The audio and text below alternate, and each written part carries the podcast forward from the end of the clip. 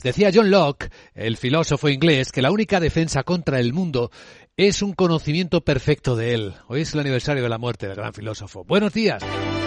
Viernes 28 de octubre, por tanto, hoy sigue el quebranto de las grandes tecnológicas de Estados Unidos con la decepción de los resultados de Amazon y en particular sobre su rebaja de previsiones sobre lo que va a ocurrir en las fiestas del consumo que vienen ya sea el Cyber Monday o el Black Friday o las Navidades.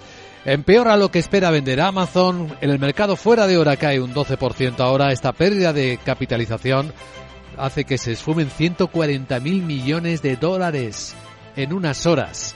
Con el contraste de Apple, que parece la única a salvarse de esta quema, marcando récord histórico de beneficios, 100.000 millones de dólares ganados en su año fiscal. En el análisis en Capital Radio vamos a centrarnos en qué significa todo esto con don Salvador Aragón, director general de innovación del IE Business School a las 8 y 10, 7 y 10 en Canarias. Porque hoy son los resultados empresariales, unos de los más importantes protagonistas del día. Lo son, ya lo han sido los de BBVA, como hemos eh, avanzado, mejoró un 31% en términos interanuales su beneficio, con fuertes mejorías también de su margen de intereses. También lo ha hecho CaixaBank, que aunque recortaría el beneficio a la mitad por el efecto Bankia, sin el efecto Bankia lo subiría casi un 18%, con menos mora, con más crédito a los clientes en ambos casos, mostrando dos instituciones financieras en España muy fuertes. La escena viene con otros protagonistas empresariales, sí. Hay uno del que, bueno, como lo hace tan bien a efectos de marketing su nuevo propietario, Elon Musk, todo el mundo habla de él.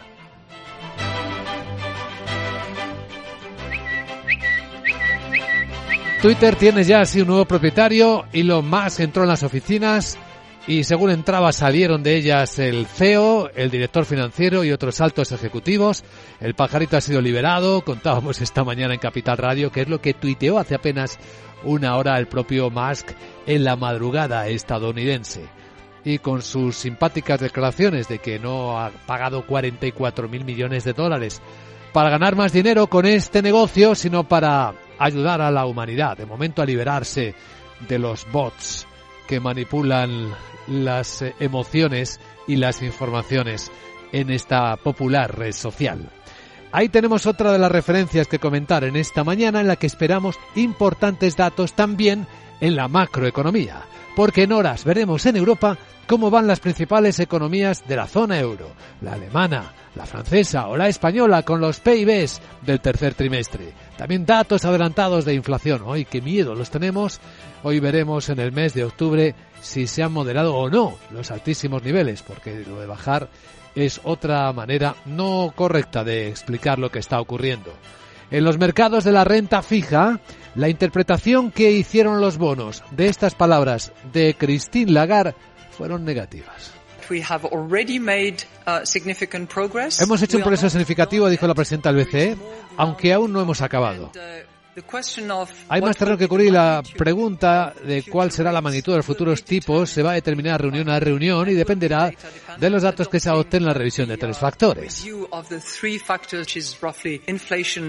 Perspectiva de inflación, medidas ya tomadas y desfase de la política monetaria. Según el guion establecido y esperado, el Banco Central Europeo cumplió con las subidas de tipos de 75 puntos básicos hasta el 2%, el tipo de referencia, y con el endurecimiento también a la financiación de los bancos.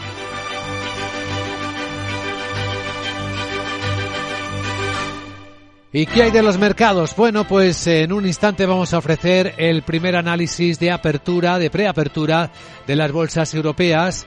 Los futuros eh, vienen apuntando a estas horas de la mañana pues un comportamiento negativo. Ahora está cayendo nueve décimas el futuro del Eurostox, está bajando 3.573. El futuro del mercado americano está, bueno, pues siendo impactado por estas, por estos resultados que también comentamos. Está el SP bajando seis décimas, 3.784, lo que va apuntando a un viernes eh, negativo. Si observamos otros activos, ya hemos comprobado cómo fue muy efímera la recuperación de la paridad entre el euro y el dólar.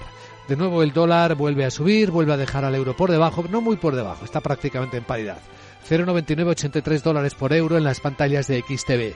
Esta mañana sí que vemos algo más de recorte en los precios del petróleo ante estos resultados que hablan de desaceleración de la economía. El barril West Texas está en 88 dólares, bajando algo más del 1%.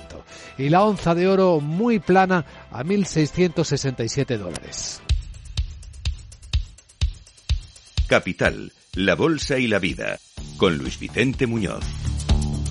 Informe de preapertura de mercados en Capital Radio. Las pantallas de CMC Markets muestran una sesión que viene claramente orientada a la baja, aunque puede haber sorpresas con los resultados empresariales que se van produciendo en cada minuto, tras cada minuto, según vamos hablando. De hecho, la volatilidad sigue bajando, aunque hoy ha parado de bajar, está en 27 y medio. El índice VIX, el índice del miedo, lo que significa una mayor tranquilidad y también concentración en las noticias del mercado. O sea, hay menos incertidumbre, hay más certidumbre con las cosas que están pasando.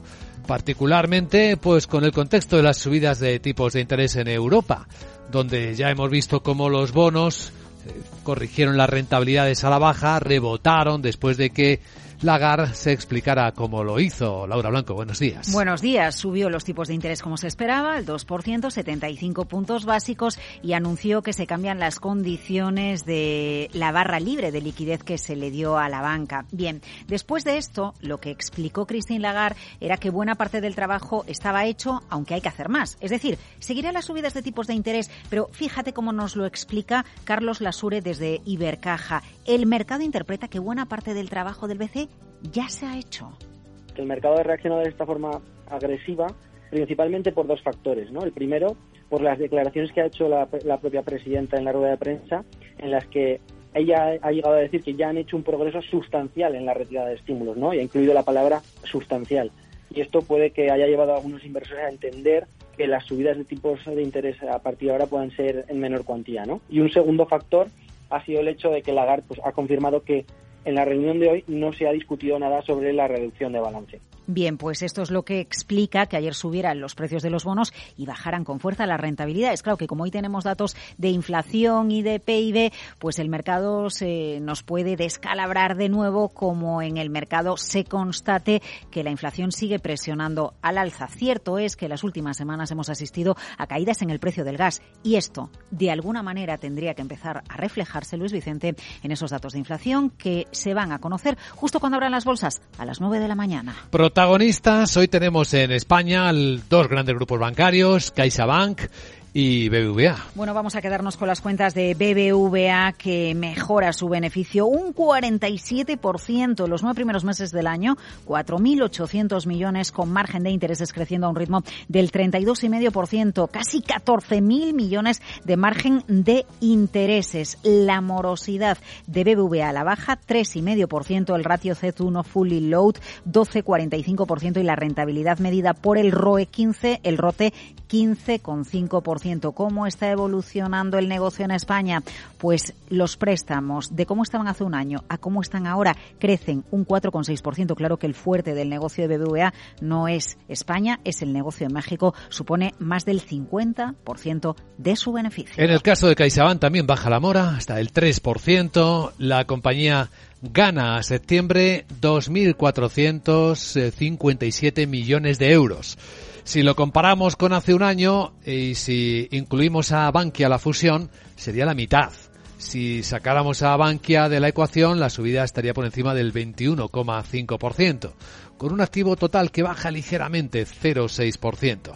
Otros protagonistas del día los tenemos en Francia. Tenemos en Francia, por ejemplo, a ver, Sanofi, la farmacéutica eleva previsiones eh, en un 16%, es lo que va a ganar ahora. Dice que por mayor demanda de sus fármacos, incluidos los fármacos eh, hacia la gripe. Atención a Airbus, porque en medio de esta fuerte caída del euro que hemos vivido este año, Luis Vicente, subida del dólar, hay empresas como Airbus que se ven beneficiadas, porque un producto vendido en euros ha sido más competitivo. Bien, pues lo que dice es que se eleva con fuerza su flujo eh, de caja libre, reafirma objetivos objetivos. Y ya que estamos en Francia, un apunte. Una empresa que publicó resultados ayer por la tarde en un entorno de inflación. ¿Quiénes son las empresas ganadoras? Las empresas que pueden subir sus precios y el mercado puede absorber esa subida de precios con la inflación. Esto es lo que le ha pasado a Danone, la empresa de alimentación. Unos resultados que han gustado y además eleva previsiones después de batir con sus cuentas los resultados del mercado. ¿Qué más tenemos entre los protagonistas? Pues tenemos de todo, porque esa avalancha de resultados empresariales la que hoy se publica en Europa. Por ejemplo, Volkswagen acaba de publicar resultados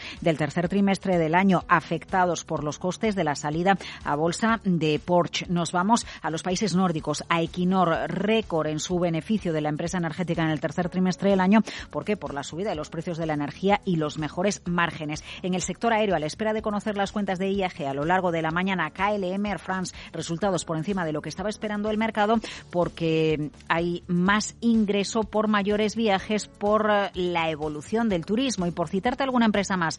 En el lado negativo de los resultados de hoy encontramos a Suirre, el huracán Ian, lo que provoca es que tenga mayores costes y por lo tanto deteriora sus números. Auténtica avalancha de resultados en un mercado que sigue recibiendo cifras. En España acaba de publicar otra compañía muy popular, Fluidra, el fabricante de piscinas. Aunque sus ventas suben un 15,4%, el EBITDA lo hace el 1,2% y su beneficio de caja neto por acción cae algo más del 1 impactado por el beneficio fiscal no recurrente de la fusión con Zodiac.